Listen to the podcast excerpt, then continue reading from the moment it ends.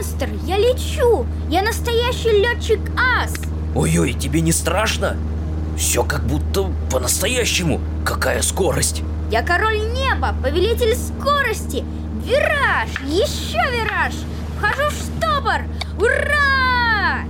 У меня сейчас закружится голова. Эх ты, монстр! Таких не берут в космонавты.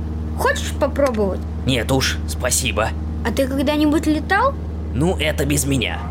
Знаю я столько историй про полеты, и ни одна из них меня не убеждает, что летать это для меня. Вот и Оливка и Арчи, когда попали на остров Новая Зеландия, полетали. Расскажи! Хорошо, ложись в кровать. Будет тебе леденящая кровь история. Так вот, после приключения на кладбище наши друзья направились в катакомбы Парижа.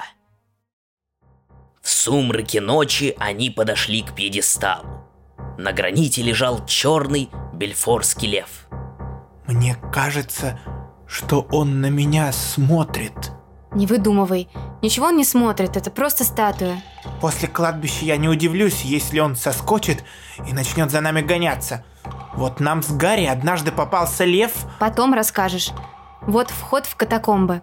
Перед ними открылись двери, ведущие в самое мрачное место Парижа.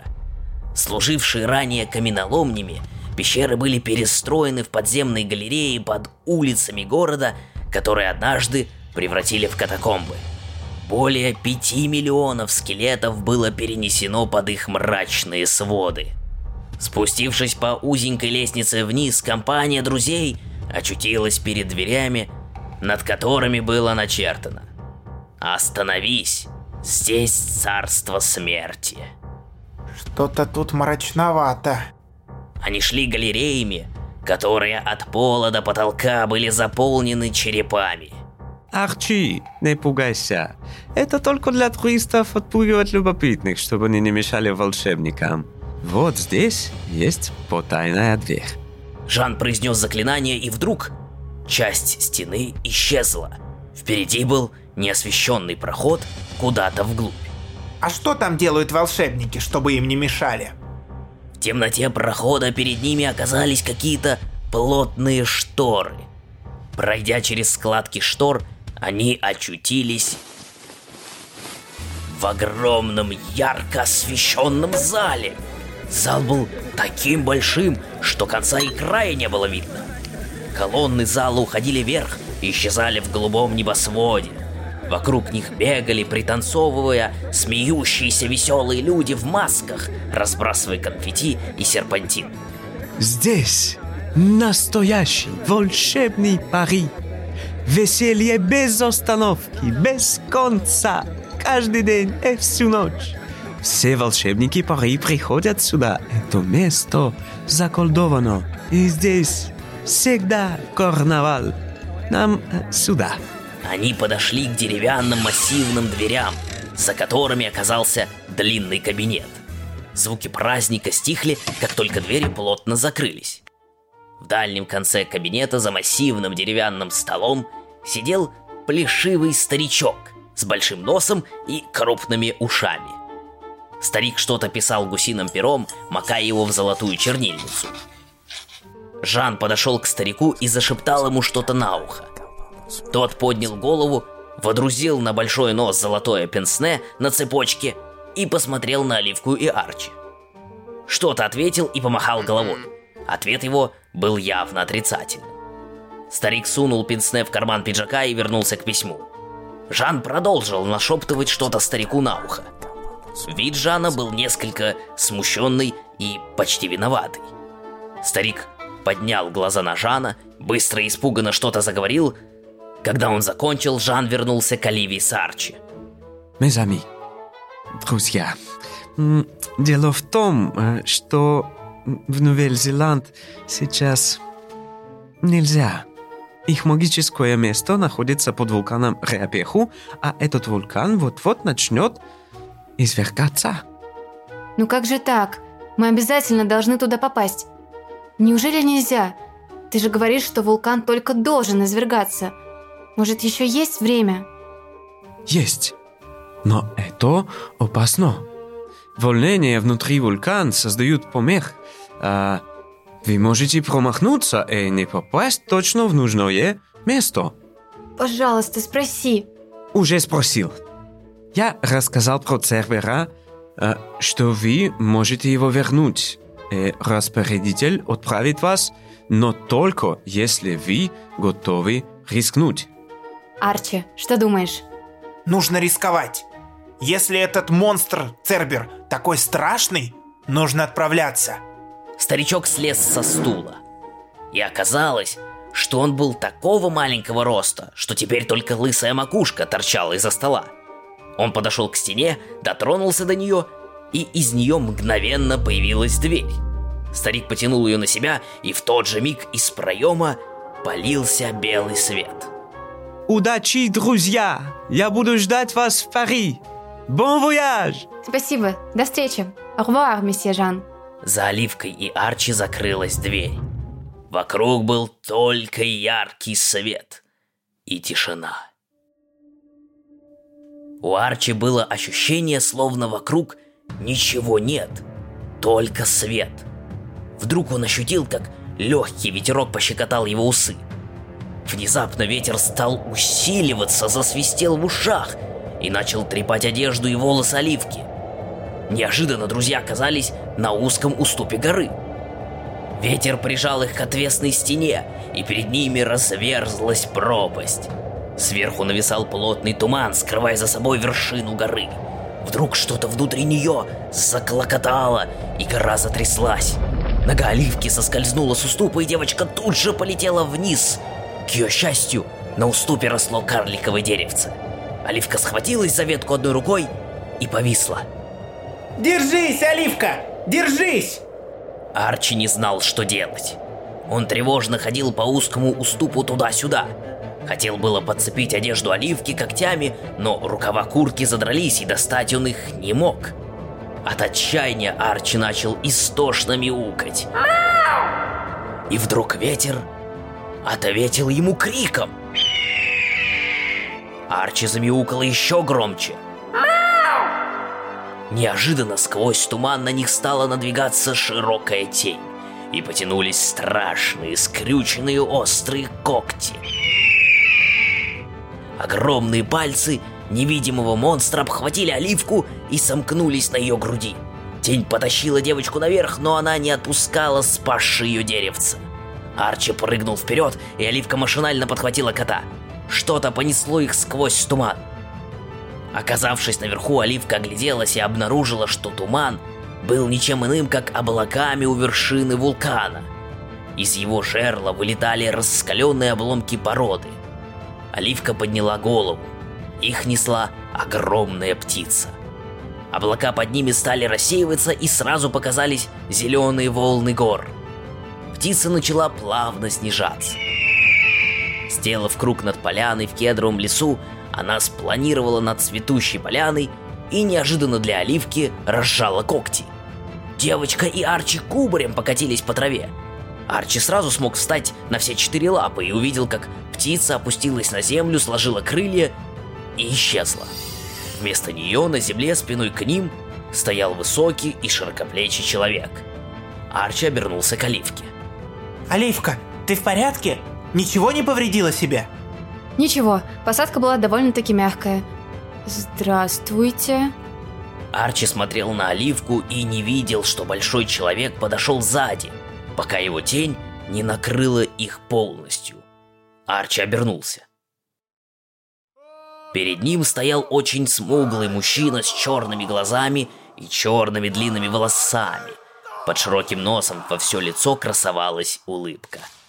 Человек, на котором из одежды была только юбка из листьев, был явно настроен дружелюбно, хотя вид его и был очень воинственным. Все его тело и даже лицо были покрыты темными узорами. Страшные оскаленные рожицы, воины с копьями и щитами, звери с клыками и когтями, рыбины с острыми зубами.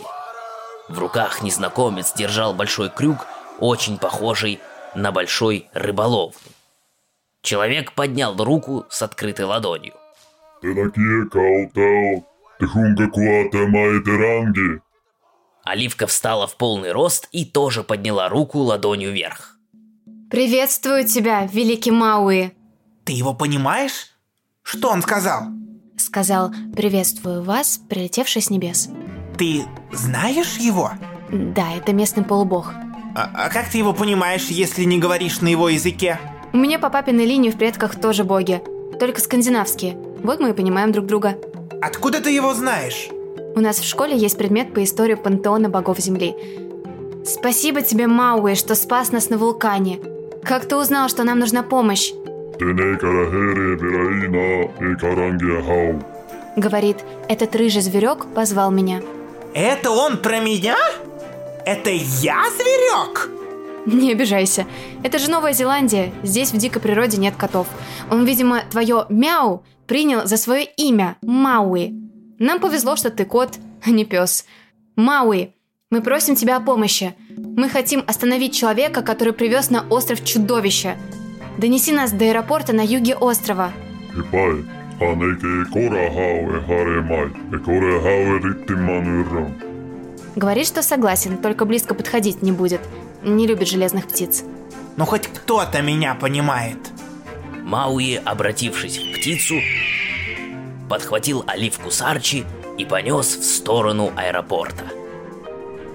Мауи доставил Оливку и Арчи на холм, с которого открывался вид на взлетную полосу аэропорта. Международные лайнеры со стороны океана заходили на посадку. Оливка и Арчи спустились с холма и вошли в здание аэропорта. Оливка, смотри, внутри какое-то чудище ловит рыб, летающих под потолком. Это просто фигура, изображающая Голума, персонажа из фильма. Здесь, в Новой Зеландии, снимали фильмы по книге профессора Толкина. Вон, видишь, громадные орлы, тоже из книги. Невероятно! Так, ждем здесь. Будем наблюдать за прибывающими. Среди них должен быть наш воришка. А как мы его узнаем? Пока не знаю, но уверена, что узнаем. Довольно долго они просидели, встречая пассажиров, прилетавших из других стран. В ожидании нужного рейса Оливка внимательно изучала карту местности, пытаясь запомнить названия городов, поселков и других населенных пунктов вблизи северного и южного островов Новой Зеландии. И вот в аэропорту прозвучало объявление о посадке рейса из Парижа. Внимательные глаза Оливки сразу выхватили из толпы парнишку в сером худи с рюкзаком за спиной и без багажа. Он вертел головой, видимо, пытаясь сообразить, в какую сторону ему нужно податься. Арчи, побудь здесь. Оливка подошла к парнишке со спины и изобразила, будто бы случайно на него налетела. I'm very sorry. Вот неуклюжая. А, забудь. Ты говоришь по-русски, как славно. Прости, пожалуйста, я просто засмотрелась в телефон. А ты откуда, если не секрет? Из Парижа, а чё? Ух ты! Я тоже была в Париже. Ты там живешь? Не, я живу в России. В России. Моя бабушка из России. Я от нее знаю русский язык. Ну ладно, bye-bye. Оливка отошла на пару метров и обернулась. Может, тебе нужна помощь? Ну, если не в напряг, то подскажи, как мне добраться до Пелорус Саунд? Это на Южном острове. Нужно сесть на паром до Пиктон. Тебе повезло. Я туда отправляюсь. Везу бабушке кота. Подожди меня у выхода, я за ним схожу. Ну а чё, давай. Оливка подбежала к Арчи и, стоя спиной к парнишке, заговорила с котом. Так, это он. Я наскочила на него сзади и нащупала в рюкзаке статуэтку. Видимо, Цербер. Он направляется на южный остров на фьорде Пиллорус Саунд. Сказала, что мне тоже туда. Везу кота бабушке. Меня, бабушки? Ну, ты же из нас кот, и тебе придется постараться помолчать, потому что если он волшебник, он тебя сразу услышит. И опять на поводок? Как собачонку? Никогда еще не испытывал столько унижения. Они пошли к выходу из аэропорта, у которого крутился парнишка, с любопытством разглядывая все вокруг. Я готова. Прости, забыла представиться. Я Оливия. Можно Оливка. Кота зовут Арчи. Ираклий. О, ничего так. Такой большой красивый кот. Типа из сказки. Идет направо песнь заводит, налево сказки говорит. Yes, здорово бы было, если бы коты рассказывали сказки, но, к сожалению, этот молчит. Тебя кто-то ждет на Пилорус Саунд? Ну, кто-то обязательно ждет. Они добрались до пристани, откуда паром, размеренно и важно подавая сигналы, выходил в открытый океан. Приближающиеся в тумане горы Южного острова напомнили оливки норвежские фьорды, вдоль которых они шли с папой под парусом на прошлых каникулах. И вот впереди появились маяки. В другой ситуации она бы рассказала попутчику сказку про смотрителя маяка, которую узнала от монстра под кроватью. Но сейчас перед ней был вор, который украл яблоко, подвергая опасности себя и всех, кому это яблоко бы попало. А еще похитил в Париже не менее опасный артефакт. В какой-то момент она испугалась, что ошиблась и прихватила в аэропорту вовсе не воришку. Мальчик не производил впечатления бывалого вора. Когда Ираклий отошел от рюкзака, Оливка тайком в него заглянула и убедилась, что статуэтка Цербера там. В первую секунду она хотела вытащить статуэтку, спрятать ее у себя и при первой же возможности улизнуть от Ираклия, чтобы вернуть статуэтку в Париж. Но ей было жутко любопытно. Зачем этот на вид безобидный парнишка все это затеял? И пока Оливка пыталась в голове сложить и разгадать этот ребус, паром с путешественниками на борту вошел в залив королевы Шарлотты и пришвартовался у пристани в Пиктоне. Предлагаю взять в аренду два скутера и с ветерком добраться до нужного места.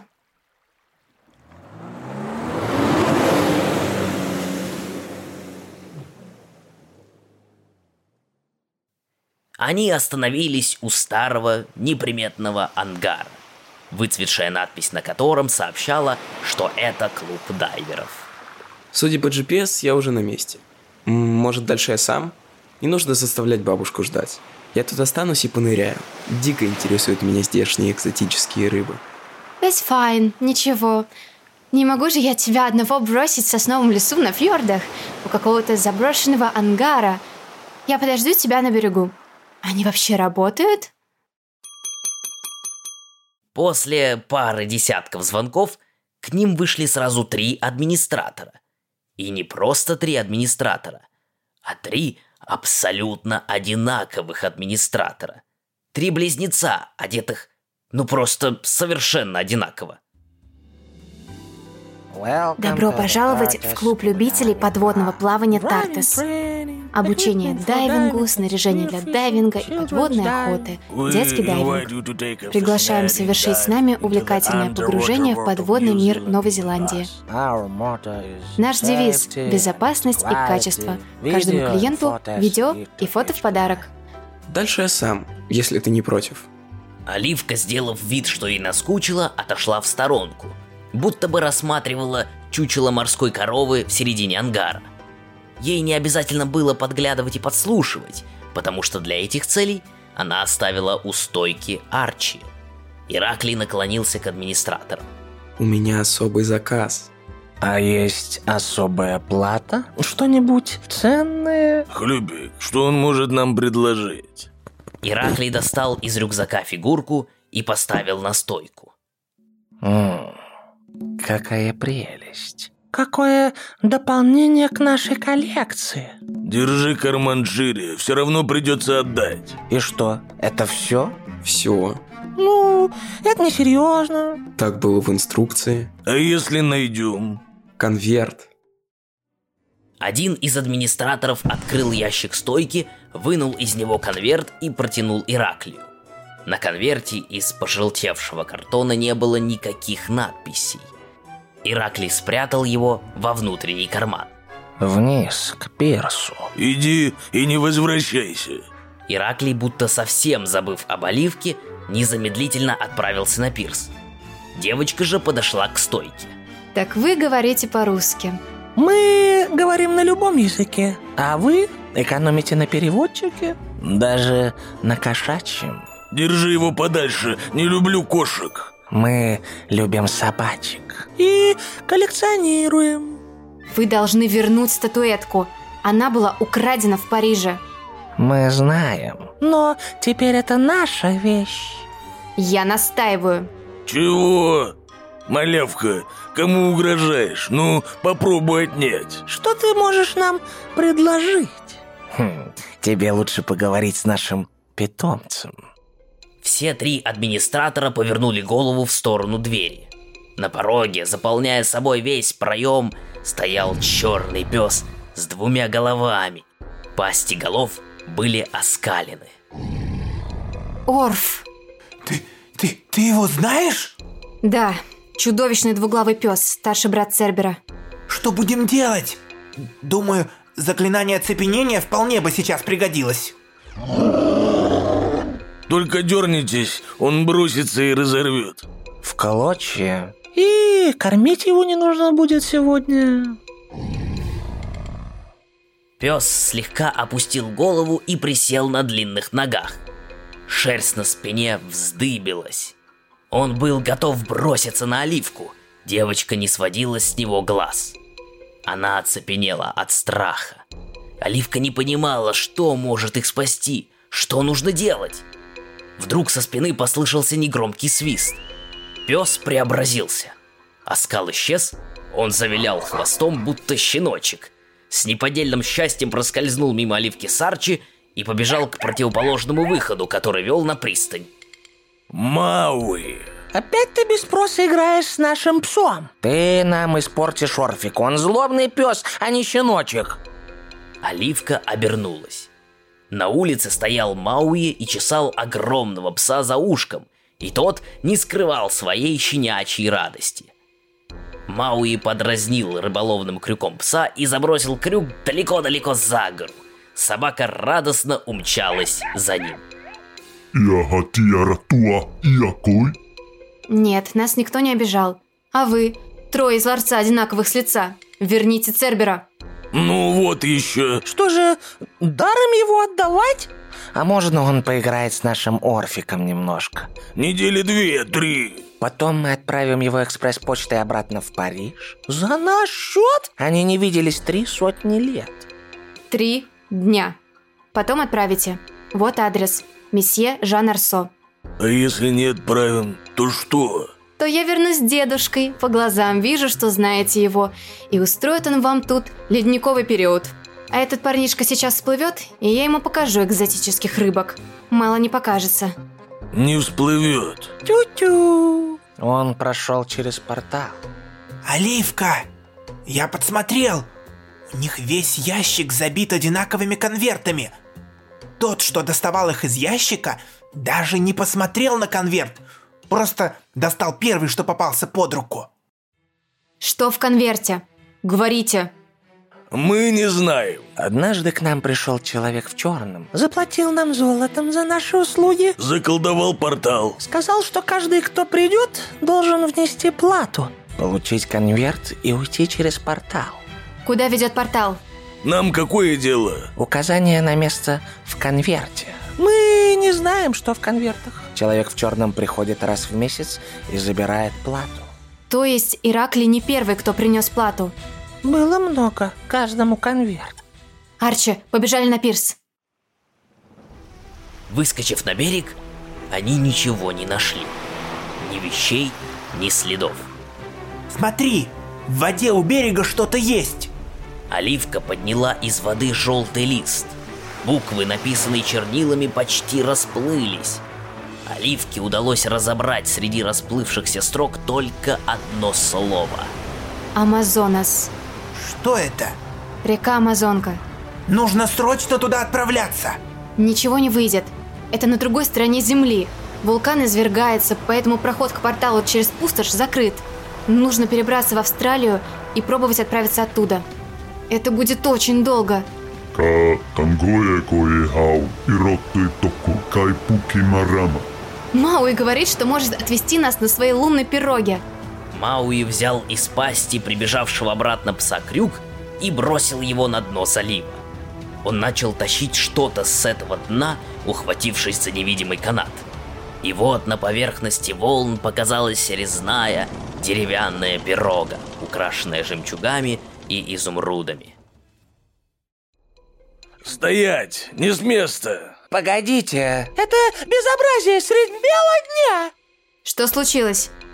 Этот мерзкий мальчишка нас обокрал. Он украл нашу любимую вещь, цены необыкновенной. Над стойкой висела на золотой цепочке. Когда он успел украсть? Мы же смотрели в шесть глаз. Я не смотрел, я брал конверт в ящике. Вы, болваны, все проворонили. А я смотрел, чтобы кот не подходил близко. У меня аллергия. Нет у нас аллергии. Я смотрел, чтобы девчонка не стащила чего-нибудь. Я понял, они заодно. Шайка. Ходят тут всякие, а фляжки пропадают. Нужно их обыскать. Так, пожалуйста, успокойтесь. Мы не заодно. Я гонял за этим мальчиком в Москве и выслеживал в Париже. А что особенного в фляжке? Она всегда полная. Всегда можно выпить из нее то, что хочется. Вода, молоко, лимонад, пиво. Она никогда не пустеет. Вот воришка! Опять умудрился что-то стащить. Нет на него управы. Ладно, мы постараемся вернуть флягу. А теперь вперед! Оливка и Арчи в пироге Мауи плыли по небу над Тихим океаном. Оливка смотрела на бескрайние волны, освещенные лунным светом. Где-то там, в толще воды, тысячи китов поют о самом большом в мире океане. Он был безмолвным, по-настоящему тихим. Оливка знала, что так бывает не всегда. Этот океан может быть суров и опасен. Но теперь, проплывая над ним в волшебной пироге, Оливка ощущала его спокойствие. Внизу то ли косяки волшебных светящихся рыб исполняли свой танец, то ли океан играл отражением звезд на небе. Самый большой океан на планете Земля. Самый большой и этой ночью самый тихий. Так в раздумьях пролетело время, и пирога уже уплывала навстречу рассвету. Солнце поднималось над самыми протяженными горами земного шара, простирающимися вдоль западных окраин Южной Америки. Кордильера де Лос-Андес. Пирога причалил. Мауи обратился в большую птицу и с ветерком спустил приятелей к подножью гор. Туда, где начинались джунгли Амазонки. Ja ritti parakuri, rittinä vai otti moana kultuu vakaro, a kieritti veratuina kau anoje kuia. Говорит, пусть будут намерения ваши чисты, как вода океана, а сердце жарким, как вулкан. Спасибо тебе, великий Мауи! Превратившись в птицу, могучий Мауи покружил над друзьями и скрылся за вершинами гор, возвращаясь в свои земли. Так наши путешественники оказались в тропических лесах Амазонки, где на каждом кустике их поджидал ядовитый паук. Трава кишела змеями, а ночью на охоту выходили хищные, безжалостные ягуары. Как же они проберутся сквозь джунгли, найдут Ираклия? А вот об этом я расскажу тебе завтра. И поверь мне, это будет очень страшная история.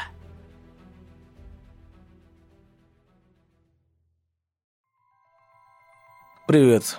Меня зовут Денис Самойлов. Я актер театра и кино, служу в театре Вахтангова. Привет. Меня зовут Ира Любина, я озвучиваю Оливку. Хочу напомнить вам, что подкаст «Монстры под кроватью» поддерживает детский благотворительный фонд «Дом с маяком». Работники и попечители фонда убеждены, что дети с тяжелыми заболеваниями имеют те же права, что и здоровые, и не должны всю свою жизнь провести в реанимации.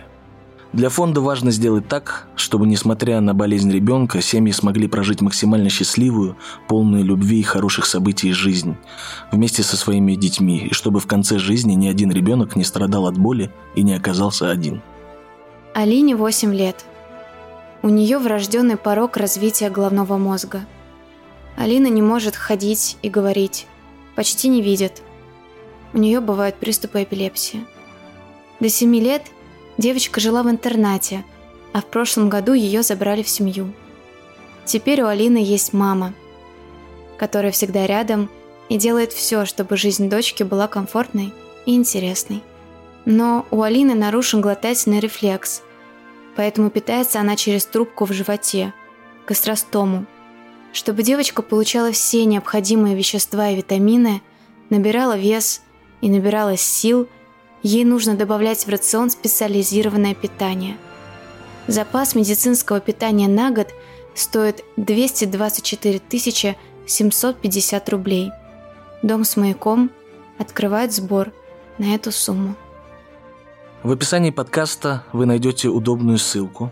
Перейдя по ней, можно узнать историю подопечного фонда, прочитать еще больше о фонде и найти самый удобный способ помочь. Даже совсем маленькая сумма обязательно поможет. Спасибо.